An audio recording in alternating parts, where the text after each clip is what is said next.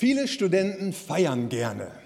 Vielleicht auch hier die neuen Erstis, die hier sind oder die überhaupt studieren. Vielleicht geht es euch auch so. Ich weiß das von meinem Sohn, der in Göttingen gerade Lehramt studiert. Der neue Einstieg ins Semester wird gefeiert, der Ausstieg dann, äh, die gelungene Klausur, das Zusammentreffen, äh, eine neue Wohnung sowieso, der Sieg der Fußballmannschaft, äh, alles wird irgendwie gefeiert und mein Sohn sagt, ah Papa, ich habe keine Zeit am Wochenende zu euch zu kommen, wir müssen feiern. Gründe zum Feiern gibt es genug und natürlich lernt mein Sohn und auch ihr eine ganze Menge und seid fleißig am Studieren. Auf der anderen Seite gibt es ganz viele Menschen, auch in Kassel, die alleine sind. Ich habe gelesen, nachgeschaut, 26 Prozent der Haushalte in Kassel sind Single-Haushalte, also die leben alleine, hauptsächlich sind das Senioren. Und das heißt, jeder Vierte in Kassel lebt allein. Und ihr könnt mal hier so durchzählen. Eins, zwei, drei, vier lebt allein.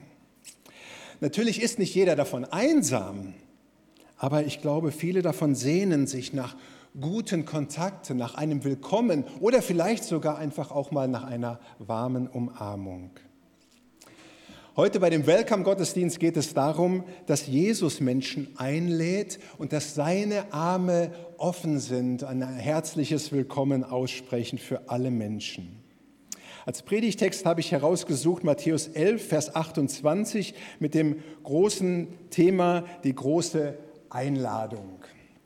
Es ist ein ganz bekannter Vers, den Jesus sagt. Er sagt, kommt her zu mir alle, die ihr mühselig und beladen seid, ich will euch erquicken. Ein ziemlich bekannter Vers, man nennt ihn auch den sogenannten Heilandsruf, weil der Heiland, also Jesus, der Retter, ruft zu allen Menschen, kommt her zu mir. Das Foto im Hintergrund habe ich übrigens letztes Jahr in Nordspanien aufgenommen, als ich den Jakobsweg dort gegangen bin. Und da habe ich dieses Schild gesehen, Alberge de Jesus. In Nordspanien oder in Spanien heißen ganz viele Männer Jesus. Und einer von denen hatte die Idee, eine Herberge aufzumachen, also Pilger einzuladen, dort zu kommen, sich zu erfrischen oder auch zu übernachten. Fand ich cool. Wir haben diese Herberge nicht genutzt, weil wir weitergehen mussten, aber war echt schön. Alberge de Jesus. Ich habe von den Anfängen von Gasthäusern gelesen, 1795 in Paris. Dort eröffnete ein Gasthaus und der Gastwirt ließ über diesem Gasthaus genau diesen Bibelvers schreiben. Matthäus 11, Vers 28. Und da er gebildet war, schrieb er diesen Vers auf Latein. Und da heißt der Schluss, ich hoffe, ich spreche es richtig aus, ich bin kein Lateiner, ego vos restaurabo. Ich will euch erquicken. Die Einladung von Jesus hatte der Gastwirt für sich übernommen und hat gesagt, ich will im Namen von Jesus so ein Gasthaus eröffnen, wo Menschen zu mir kommen können, in dieses Haus kommen können, sich erquicken lassen können, essen und trinken können, Gemeinschaft haben, wo müde und belastete Menschen freundlich empfangen werden, ein Ort zum Ausruhen, wo ihre Seelen gestärkt werden können und sie dann weiterziehen können. Das war die Intention von diesem Gastwirt. Wie cool, oder? Was für eine Vision.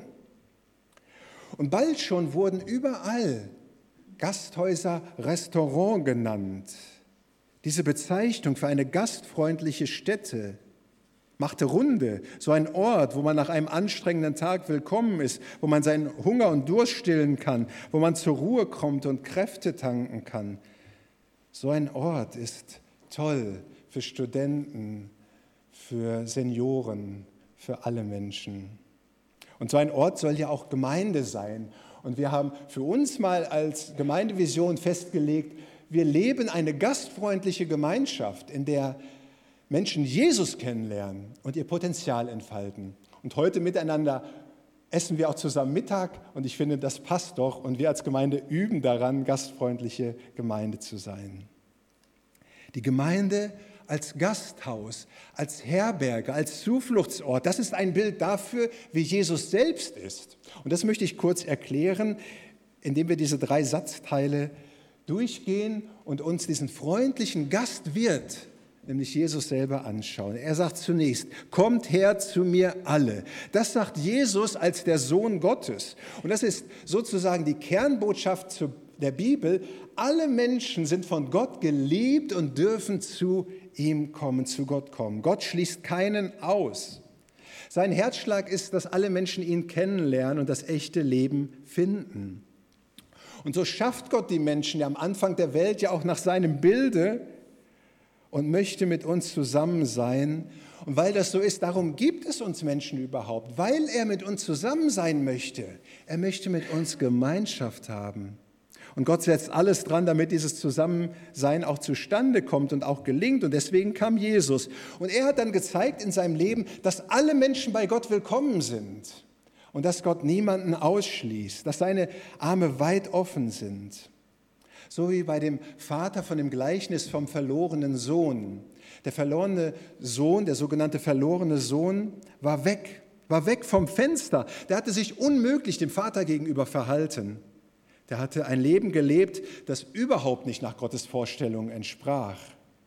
Und doch steht der Vater draußen und schaut und hält die Arme offen. Und als der Sohn dann endlich kommt, zermüllt und zerlumpt und versündigt von oben bis unten, umarmt ihn der Vater in Liebe. Er lief ihm hin und fiel ihm um den Hals und küsste ihn. Und so mit so einer Einstellung wartet Gott auf alle Menschen. Willkommen im Vaterhaus. Und Jesus zeigt es dann auch, wie er lebt. Er geht zu dem verhassten Zachäus, diesem Halsabschneider, mit dem keiner zu tun haben wollte, und er feiert mit ihm. Er umarmt den entstellten und isolierten, aussätzigen Mann und macht ihn gesund. Er setzt sich zu der Frau, die ein riesen Liebesdefizit hat und zeigt ihr, was wahre Liebe ist. Er hebt die Ehebrecherin auf, die im Staub liegt und verurteilt sie nicht. Die Arme des Gastwirtes Jesus sind für alle Menschen offen und jeder kann zu ihm kommen. Diese Einladung ist universell, niemand wird ausgeschlossen. Und die Betonung liegt dabei auf, der komme zu mir. Aber ist es nicht so, dass Jesus oft nicht die erste Adresse ist? Wohin gehen wir, wenn wir Zweifel haben, Identitätsprobleme, Schmerzen, süchtig sind? schuldig geworden sind, einsam. Wohin gehen wir? Wohin gehst du? Oft sind Psychologen, Ärzte, Organisationen, Alkohol, Drogen Anlaufstationen. Und natürlich ist es wichtig, solche Organisationen zu haben, klar. Und doch gilt die Einladung von Jesus, zu ihm zu kommen mit der Mühsal und der Last des Lebens, mit den Problemen des Lebens. Dieser Heilandsruf ist die große Einladung Gottes, nicht allein herumzudoktoren und zu laborieren. Es ist die große Einladung zu Jesus, als dem freundlichen Gastwirt zu kommen, mit ihm ins Gespräch zu kommen, sich von ihm bewirten zu lassen, auf ihn zu hören. Und wie gut, dass da nicht steht, der komme zur Gemeinde, Gemeinde kann höchstens ein, ein Mittler sein, zu Jesus zu kommen, aber die eigentliche Quelle, die eigentliche Kraft kommt immer von Jesus selbst. Er schließt keinen aus. Willkommen. Der erste Satzteil, kommt her zu mir alle. Und dann das zweite, die ihr mühselig und beladen seid. Jetzt macht Jesus seine Einladung präziser. Eingeladen sind die mühseligen und beladenen. Was heißt das? Was sind das denn für Typen? In einer anderen Bibelübersetzung heißt es nach der Einheitsübersetzung, kommt alle zu mir, die ihr euch plagt und schwere Lasten zu tragen habt. Und in noch einer anderen Übersetzung, an alle, die total unter Druck stehen, weil so viel von ihnen verlangt wird, kommt zu mir. Es gibt viele Lasten in unserem Leben, die wir so in unseren Rucksack packen. Und als Jesus lebte, war das genauso. Und da war es sogar so, dass um gläubig zu leben, um dort Jude zu sein in Israel, das war wirklich eine große Herausforderung. Die religiösen Führer verlangten viel von den Gläubigen. Die Gesetze mussten um der Gesetze willen eingehalten werden und noch mehr. Der Glaube war Last geworden und keine Freiheit. Er war Frust und keine Freude. Der Glaube war zur Arbeit verkommen. Und das drückt das griechische Wort von Mühsal aus, mühselig, da steckt das Wort Arbeit drin. Glaube war Leistung und Arbeit geworden. Kennst du das? Kommt dir das bekannt vor? Wenn aus einem Du darfst ein Du musst wird, wenn man im Glauben nur noch Schwierigkeiten sieht und nicht Lösungen, wenn du dich als Versager fühlst, weil du nicht so toll bist wie die anderen Christen um dich herum, wenn du nicht mehr das quellfrische Wasser von Jesus direkt nimmst, sondern die abgestandene Glaubensbrühe von anderen, die sie dir vorerzählen, wenn die lebendige Verbindung zu Gott abgestorben ist und dein christliches Handeln Pflichterfüllung ist, wenn, wenn man nicht mehr staunt über den Schöpfer und über seine Liebeserklärung, wenn man Theologie studiert oder Gemeindepädagogik und es nach ein paar Semestern nur noch um die Theorie geht. Kennst du das? Müde und ausgelaugt wird man nicht, wenn man viel tut und auch nicht, wenn man viele Gebote hält, weil Jesus hat alle Gebote gehalten, sondern wenn man etwas tut mit der falschen Motivation. Die Bibel spricht auch davon, dass man so die erste Liebe verlässt. Und genau das ist es, was Jesus mit mühseliges, mühseliges Leben meint. Und wir kommen da ganz schön schnell rein. Das sind nicht so die abgewrackten Typen, sondern wir merken, das sind wir selbst ganz schnell. Mühselige Christen, mühselige Gläubige.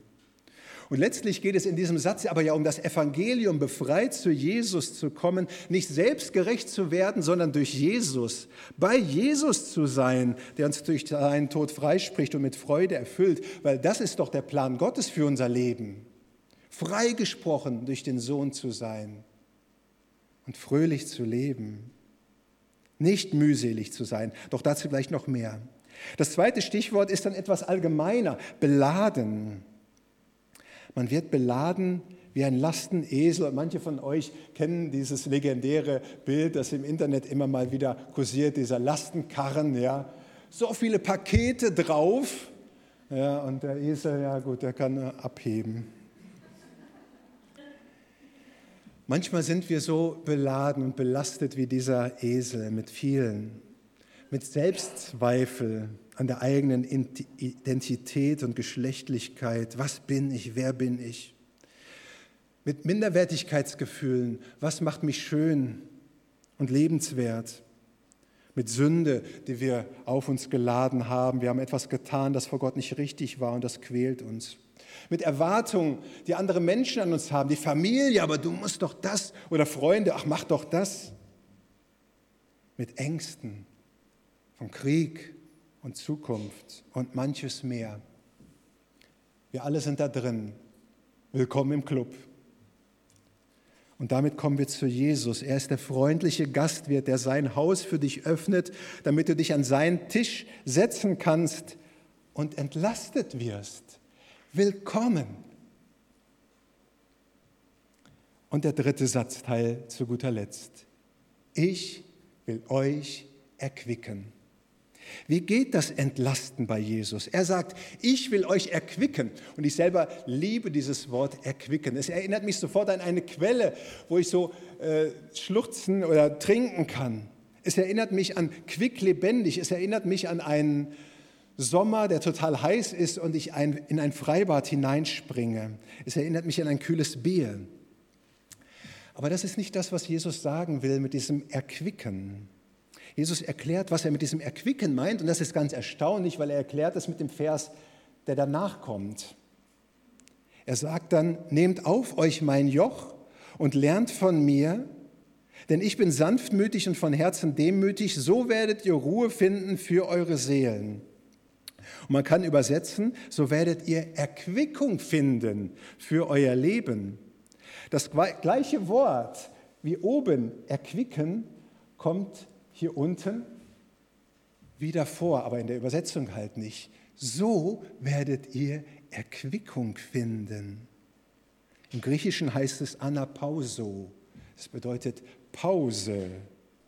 Jesus gönnt uns eine Pause an seiner Seite. Ein Erstklässler wurde mal gefragt, was ihm in der Schule am besten gefällt. Und er platzt sofort heraus, die Pausen.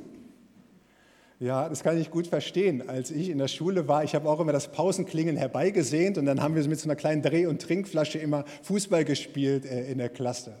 Oder in meiner Tischlerausbildung, da waren die Pausen auch immer tolle Zeiten, an diesem Ofen zu sitzen im Winter, die Füße hochzulegen, mit den Kollegen zu reden.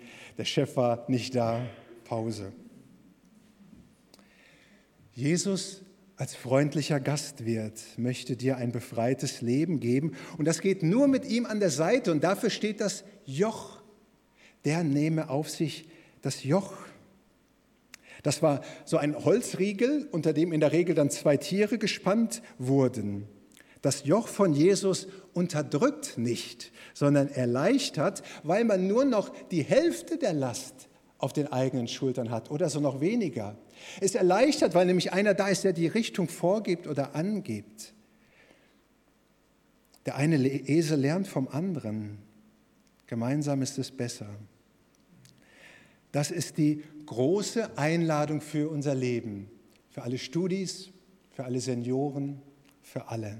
Das große Willkommen von Jesus, dass er an unserer Seite unter diesem Joch mit uns durchs Leben geht und dass er uns dahin führt, wo wir erfrischt werden, dass er unsere Last trägt, dass wir so einen befreiten Glauben leben, wie Jesus selbst den gelebt hat. Ein Leben wie eine frische Pause. Was brauchst du gerade für so ein erfrischtes, befreites Leben? Wenn du dir Jesus in nächster Zeit vorstellst, dann vielleicht als einen freundlichen Gastwirt, der gerade seine Wirtschaft für sich öffnet, bei dem oben drüber steht, kommt her zu mir alle, der ein kühles Bier oder eine Fritz-Cola hinstellt und sagt, willkommen, schön, dass du da bist. Ich habe schon so lange auf dich gewartet. Komm, wir feiern zusammen und gehen gemeinsam zum wahren Leben. Amen.